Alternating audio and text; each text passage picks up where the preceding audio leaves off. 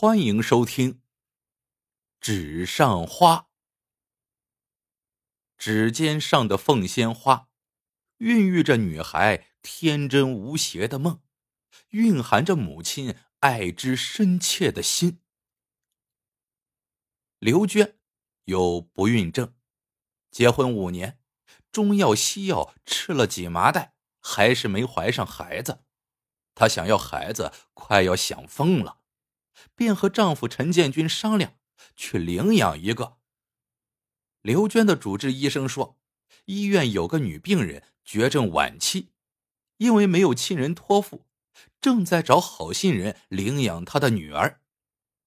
医生指着窗外的花坛说：“就是那个正在摘花瓣的孩子，叫小曼，五岁了。”花坛边。有个小女孩趴在那儿，夫妻俩去看，女孩很漂亮，长得跟瓷娃娃似的。她正将摘下的花瓣往手指上揉抹。刘娟一眼就喜欢上了这个孩子，问他在干什么。小曼小大人似的说：“我看哪种花染出来的指甲好看，我想帮妈妈染指甲。”刘娟扑哧一声笑了。刘娟告诉小曼：“不是什么花都能染指甲的，只有凤仙花才行。凤仙花又叫指甲花。”小曼眨巴着眼睛听着，认真的说：“阿姨真厉害，像我妈妈，我妈妈认得所有的花。”刘娟的心颤了一下，就是她了。刘娟牵起小曼的小手，说：“来，阿姨教你认识哪种是能染指甲的花。”可当小曼一站起来，刘娟愣住了。小曼整个上半身是弯曲的，双腿一长一短，走起路来一瘸一拐。刘娟的心沉了下去。再看丈夫。陈建军失望的冲他摇了摇头。刘娟还是领着小曼去认凤仙花了。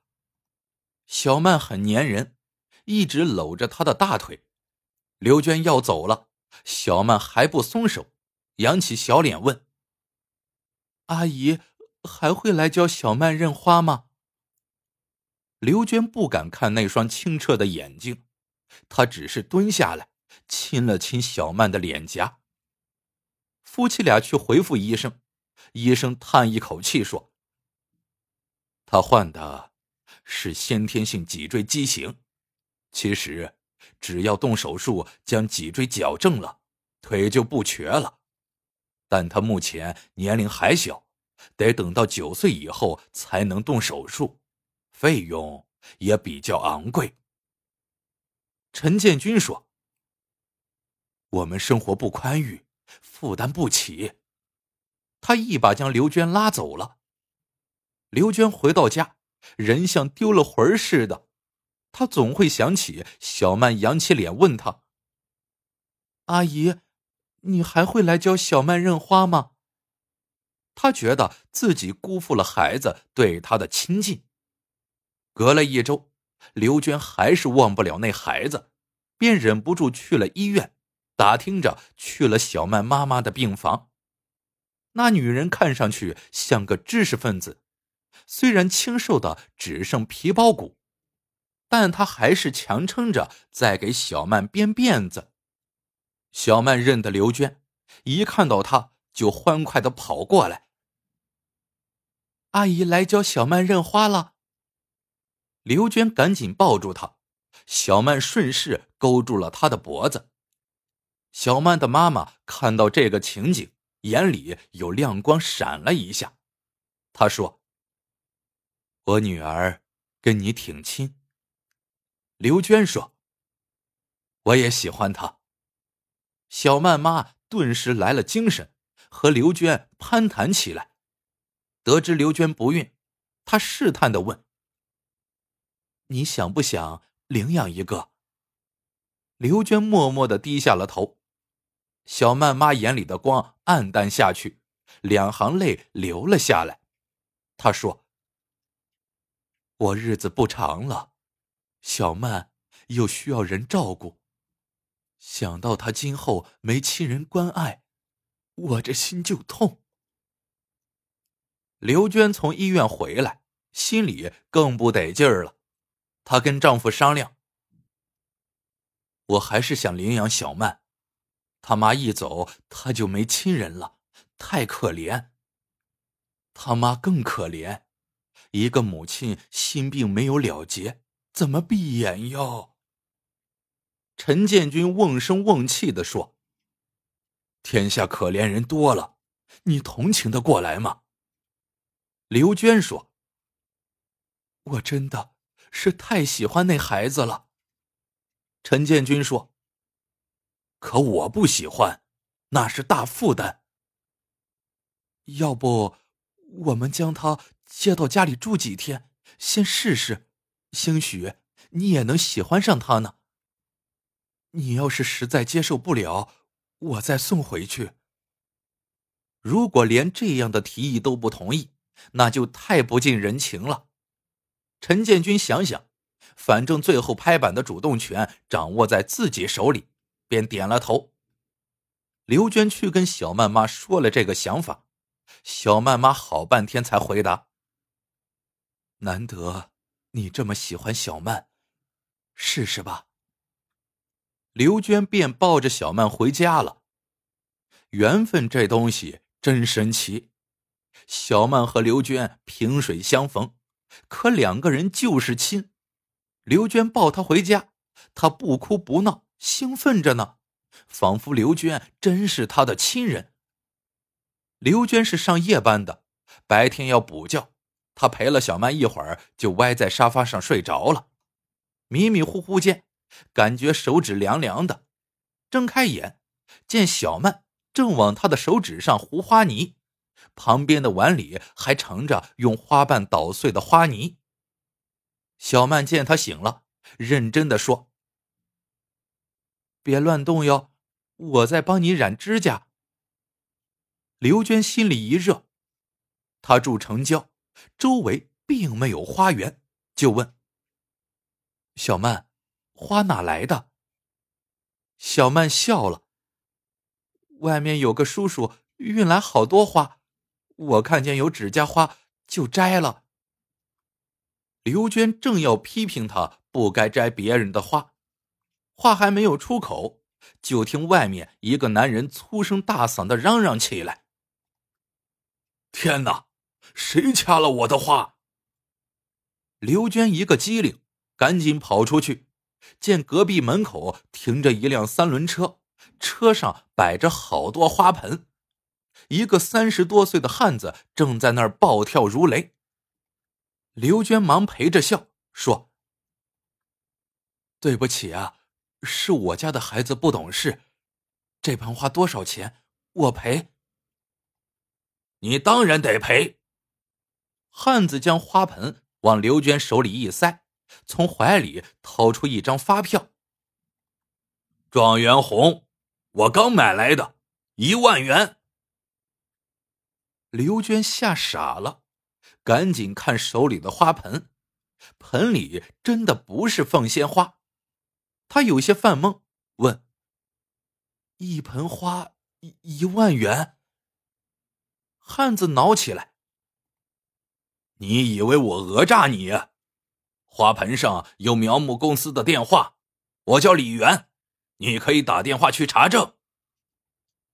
花盆上果然印有水和花卉公司的字样，还有电话号码。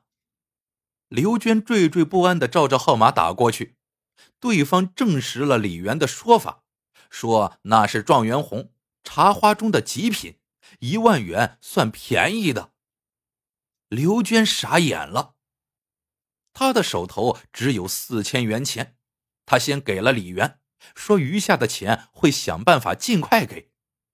回到屋，刘娟就犯了愁，上哪儿去筹剩下的六千元呢？存折都在丈夫那儿，她也不敢让陈建军知道这件事情。小曼刚来就惹祸，丈夫知道了，只怕立马就会赶她走。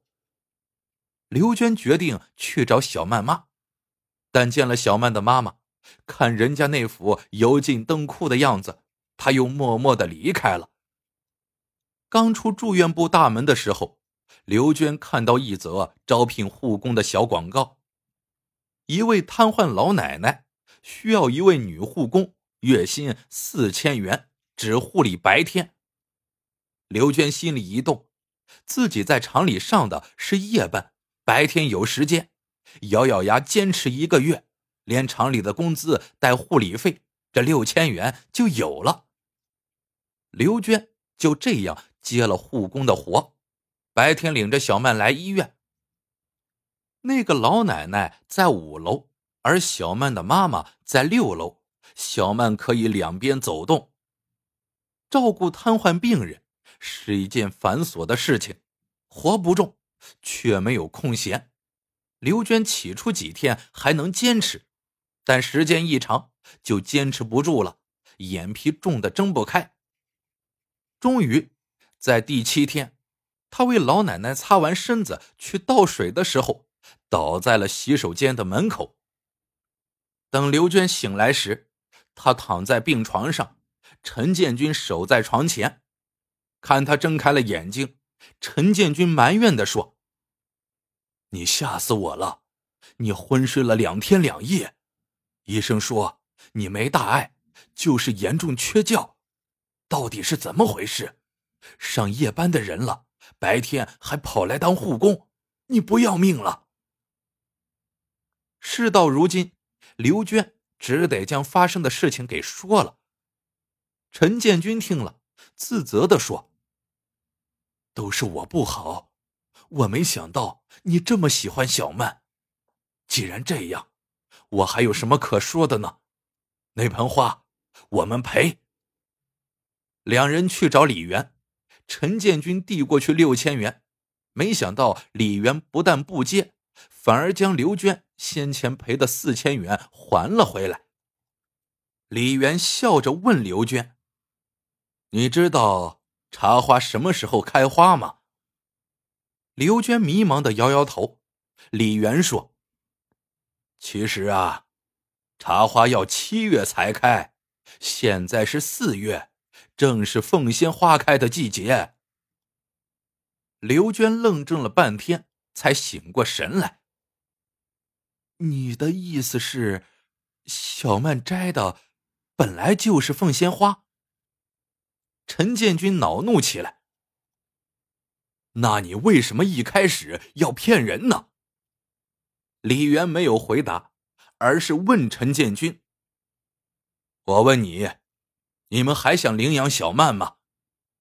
陈建军说：“我听老婆的。”见刘娟郑重的点了点头，李元便说：“既然想领养，就赶快跟我去医院，小曼的妈妈快不行了。”三人到了医院，只见小曼的妈妈躺在病床上，戴着氧气罩，眼神涣散。但看到刘娟和陈建军进门，他的眼睛亮了亮。病床边还有两个人，李元介绍说是公证员。小曼的妈妈颤抖着从枕头底下掏出了一份领养协议。刘娟看看陈建军，郑重的在上面签了字。接着，小曼的妈妈又从枕头下掏出了一份协议。刘娟看后傻眼了，这是一份资产转让合同。水河花卉公司的董事长王水河要将公司的所有资产转让给刘娟和陈建军，而且合同已经签字了。刘娟懵了，问：“这是怎么回事？”李元这才指着小曼的妈妈说：“这位就是王水河女士。”刘娟连连摇头：“我不签，我只要孩子，不图你的财产。”王水河颤抖着接下了氧气罩，虚弱的说：“你是个好人，这是领养小曼的附带条件。”你必须得接受，李经理，刘娟今后就是公司的董事长了，你要好好帮她。刘娟看着李元，终于醒悟过来。原来你是水河花卉公司的经理。王水河说：“是我让李元用那盆状元红试试你的。刘娟，我看得出来，你是真心喜欢小曼，但你也说了，你丈夫不同意领养她，我不敢冒险，我得知道。”你喜欢小曼到什么程度？他握住刘娟的手，吃力的说：“